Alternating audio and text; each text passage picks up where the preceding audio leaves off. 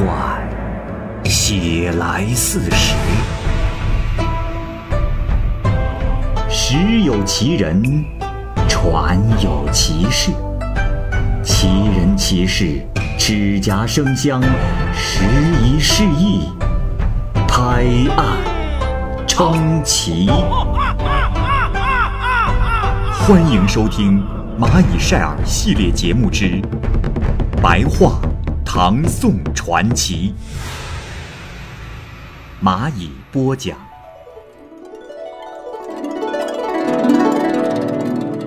吃剑。荥阳县的郑蜀，是当朝著作郎郑乾的弟弟，博学多才，好奇，而且喜欢行侠仗义。曾经借着会客的机会，谈论了一些世间稀奇古怪的事。郑蜀对着客人们说：“哎，诸位啊，哎，大家可都精通禁书吧？知道那太尉吃剑的事迹？这禁书上说，吃剑已经死了，可事实上，此人还活着。这里注释一下，吃剑呢是东晋的重臣书法家。”在座的客人都惊讶地说：“这不可能吧？啊，还是请郑兄说说看。”于是，郑蜀就讲述了这个故事。郑蜀和武威郡的段阳是好朋友，段阳任定襄县县令。段阳有个儿子叫做段略，年纪很小的时候就喜欢道家学说，羡慕得道之人，不饮酒，不吃肉。十六岁那年，他向父亲段阳请求说：“我愿到山中去寻访异人。”段阳呢答应了他，并且给了儿子十万贯钱，满足了他的要求。天宝五年，段略路过魏州，住在一家旅店当中。旅店里有一位客人，自己骑着一头驴，买了几十斤的药，都是长生不老药和辟谷药，其中呢有些难买。还未买齐的药，那个人每天呢就得到市场上向经商的胡人寻求。段略见到这个客人有七十多岁，白眉毛、白胡须，而脸色像桃花一般的艳丽，也不吃谷物。段略知道这个人是个得道的人，所以非常的高兴。每当段略看那人闲暇的时候，也会买来珍贵的果品、美味的佳肴和能养生的药食，以及一些美酒等来敬献给老人。那个人很是惊讶，就对段略说：“我本是山里的老头，买药来到此地，正是不愿让世上之人知道。你是怎么发现我的？为何又送来这么多东西呀？”段略说：“啊，老人家，我虽然年纪小，可是喜欢清静无为。我看你的所作所为，定是一个得道之人，所以我很高兴和您相聚。”那个客人很高兴，就同段略一起喝酒，到了晚上就住在了一起。过了几天，那个客人办完了事就要走了，他对段略说。小伙子，我姓孟，叫孟七思，呃，住在衡山上，在行唐县西北九十里的地方。你想知道我的姓和名，我已告诉了你。段略就设宴为他饯行，并叩头向他诚心的请求，说愿意随着他到山里去学习修道的要旨。那位老者说。如果是这样，我看你的意志倒还坚定，呃，可以跟你一块儿居住。只不过，这山中居住的岁月特别的苦，必须忍受极饿和寒冷，所以学道的人多半都会产生后悔之心。再是一条，那山中。有一位资格更老的修道者，必须要将你去的事向他禀告明白。你也好好再考虑考虑。段略又非常坚决的请求。这位老者看出他有这方面的志向，就对他说：“哎，好，我明白了。哎，再过些日子，到了八月二十日，你就去行堂，哎，可往西北走三十里，那儿啊，有一个孤老庄，啊，庄里有一个孤老，那可是个奇异之人，你应该去拜见他。”呃，你告诉他，到那里去的用意之后，就留在那儿等我。段略拜了又拜，接受了约定。到了约定的日期，段略就去了，果然找到了这个孤老庄。有位老婆婆出来问他，段略就把事情告诉了他。老婆婆抚摸着他的后背说道：“哦。”如此小的年纪就要学道，真是太好了。于是接过了他的行囊，放在柜子上，又安排段略在堂前坐下。老婆婆家很是富有，对段略所需要的东西供应都很充足。就这样住了二十天，孟奇斯就来了，看着段略说：“你果然来了。”本来以为你是随便说说而已，没想到你真按时来了。呃，然而我有事要去衡州一趟，你就暂且先住在这里，几天之后我就回来。果然像他所说的那样，到时间就回来了。他又对段略说：“哦，对了，我。”还得向老先生禀告之后，才能带你一起上山呢。又过了数日，孟奇斯又返回来了，让老婆婆把段略带来的财物、衣服都收藏起来，只让段略带着随身用的衣服、被子前往。段略于是跟着先生进了山。开始走过的三十里山路虽然陡峭险峻，但还能走过去。又走了三十里，就只得用手攀着藤条葛枝，把脚嵌进石缝里走，是心惊胆战，背后直冒汗，勉强才走到。这道人居住的地方啊，东面和南面都是高山巨石，林木葱翠；北面稍微平坦一些，都是一些山岭；西面悬崖直上直下，层层溪水在流淌，悬崖。有八千尺深，坡下的平坦处有良田，有山里人在耕种。山中有瓦房六间，前后还摆着几个书架。北面是诸位先生居住的地方，东厢房有厨房、炉灶，飞流直下的泉水从屋檐间落地，代替了井水。北院里，西侧有两间房为一居室，门关着。东侧有四间房，分为两个居室，有六位先生居住。在室外的走廊处有几架书，有两三千卷，还有上千担的谷子和许多药物等。美酒一般情况下也有数担。段略拜见了诸位先生，先生们告诉他：“啊，在山中居住不同于人间，非常的辛苦。”必须忍饥挨饿，吃药食，才能耐受得住这生活，才能留在这儿。不知你可以办到吗？段略这时回答说：“能。”于是大伙就把他给留下了。大约过了五天，孟先生说：“不如今日带你去见老先生吧。”于是。就打开了西侧的居室，室内有石头做的厅堂，堂的窗户向北开，可以看到外面直上直下的山谷。老先生坐在绳床上，正面向北修心养性。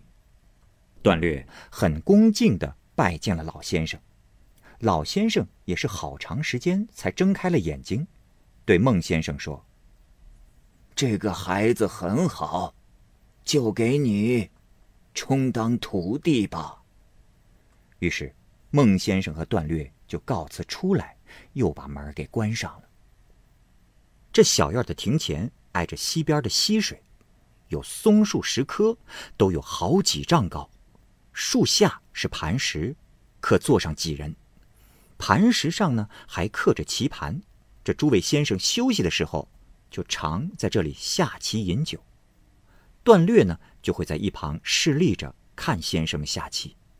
可是啊，这几位先生的棋艺都不怎么高明，段略就趁机给他们看。自己下棋的方法，先生们看过之后都非常高兴地说：“哦，你这黄毛小儿也懂得下棋，来来来，坐下一块下。”因此，他就和诸位先生下棋。诸位先生啊，都下不过他。于是，老先生让人打开门，他走出来，拄着拐杖，面向山崖站着，向西望了很长的时间。回过头来，对孟先生说：“自己可以和这小孩下棋。”孟七思就说：“师傅，我们这些人都敌不过这个小孩啊。”老先生笑了，坐下，把段略招到了自己的跟前儿，说：“来，我与你下一盘。”过了不久，老先生的棋术啊，也稍稍处于劣势。老先生微笑着问段略说：“嗯，不知你想学什么技艺呀？”段略年少，不懂得学习法术，直到愿意学习周易。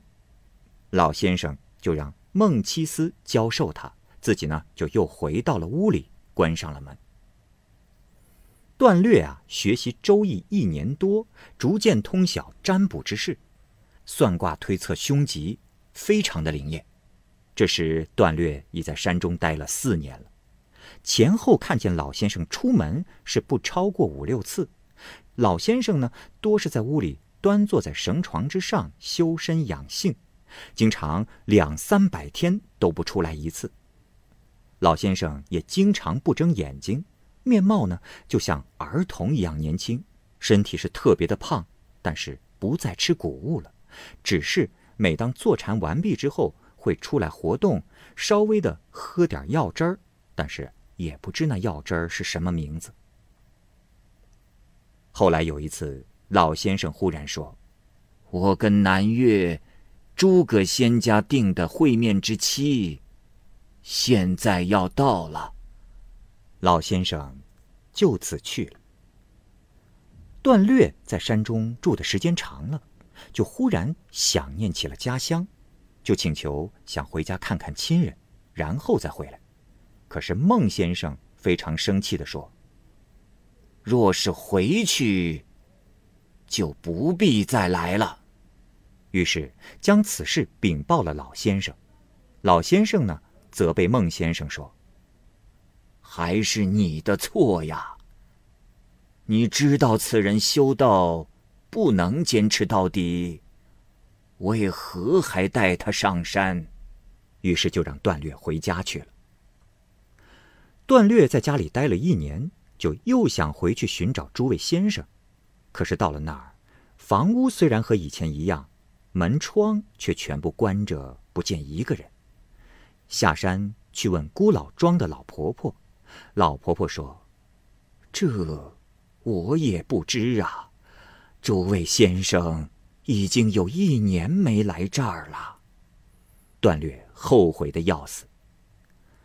段略在山上的时候，曾经问过孟先生：“老先生姓什么？叫什么名字？”孟先生拿来了禁书《吃剑传》让他读，并对他说：“ 喏。”这就是你想了解的老先生，就是吃太尉，吃剑呀。马岱峰。唐朝开元初年，皇上要修理车辆、仪仗等物。东海郡的马岱峰精通制造技巧，像当时指示方向的指南车。计算距离的计里鼓，以及测定风向的香风鸟等，马岱峰都制造和修理过。他的技术超过了古人。马岱峰呢，还给皇后制作过一种梳妆台，中间呀立着镜台，镜台的下边分为两层，每层都有小门儿。皇后要梳妆打扮的时候，打开梳妆台以后，梳妆台下边的小门就会自动打开，有木质的妇人手拿着梳妆用具出来。当皇后取完了所用之物，木质的妇人就会立刻返回去。至于那些脂粉、眉黛、头花等化妆用品，都是木质的妇人送来，按着次序是一个一个的来到。用完他们所送来的东西之后，他们呀就立刻回去，小门这时就又关上了。东西的供给全由牧人承担。等到皇后梳洗完毕，梳妆台上所有的门就会全部关闭，然后将其搬走。这梳妆台上的金银彩画、木质妇人的衣着服饰，精密奇妙的程度都达到了无以复加的程度。马岱峰给皇帝修造了车辆仪仗，又给皇后制造了梳妆台，这一干就是好几年的功夫。可是啊，这皇帝的诏令中只是说供给他费用，竟没有封官。马岱峰感到非常的耻辱，又要求造漆器、酒山、铺满等器物。这皇帝啊，都答应了。解释一下，第一个漆器啊。据说呢，是古人用于自省自警的器具。这漆器本来是歪的，注入水量恰好的时候，这漆器就会自动的摆正。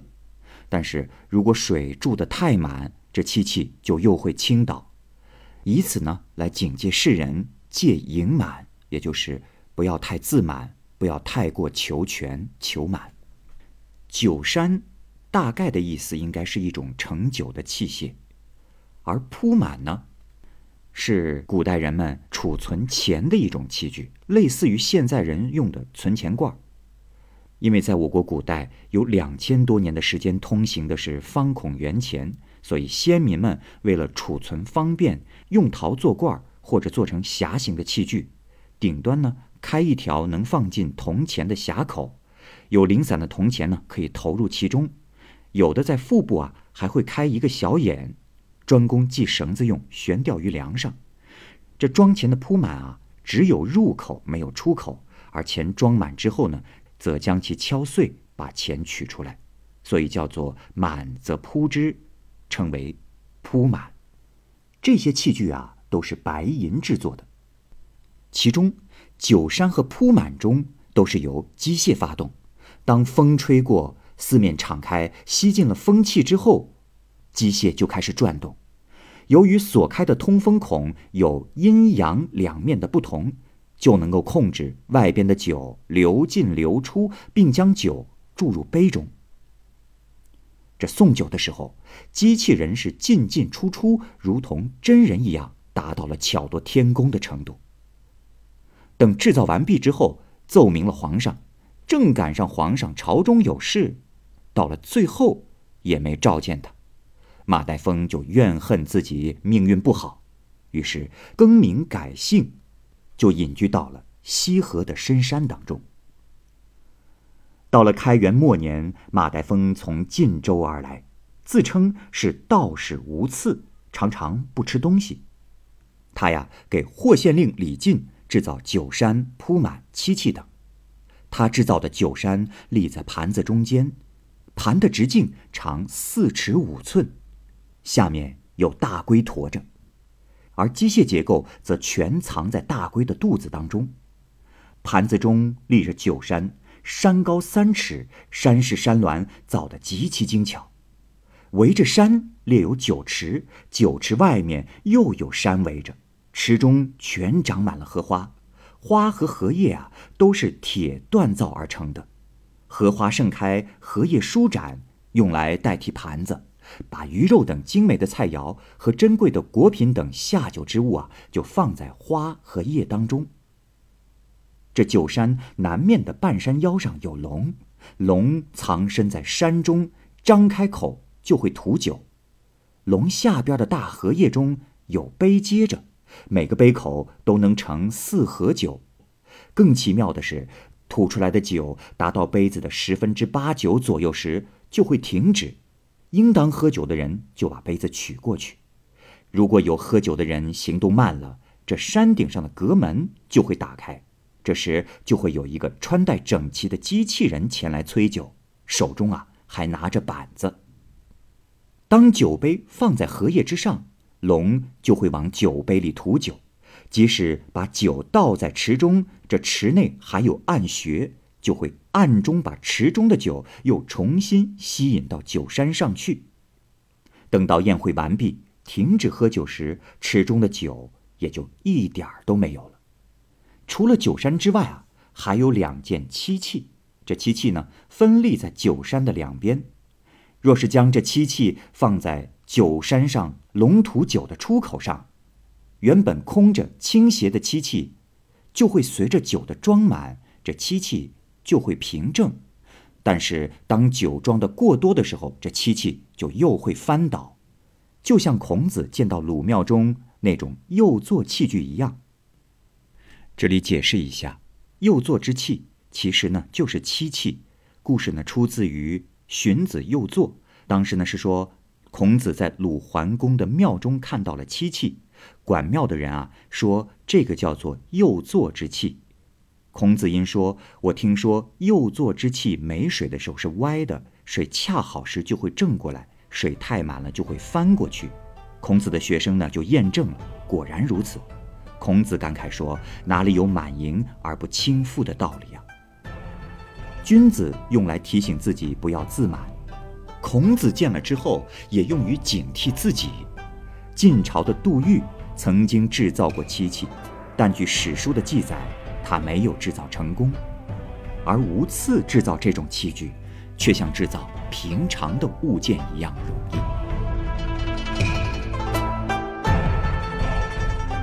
好这个故事就先讲到这儿，欢迎您继续关注《蚂蚁晒尔》系列故事《白话唐宋传奇》。感谢您的收听，我是蚂蚁。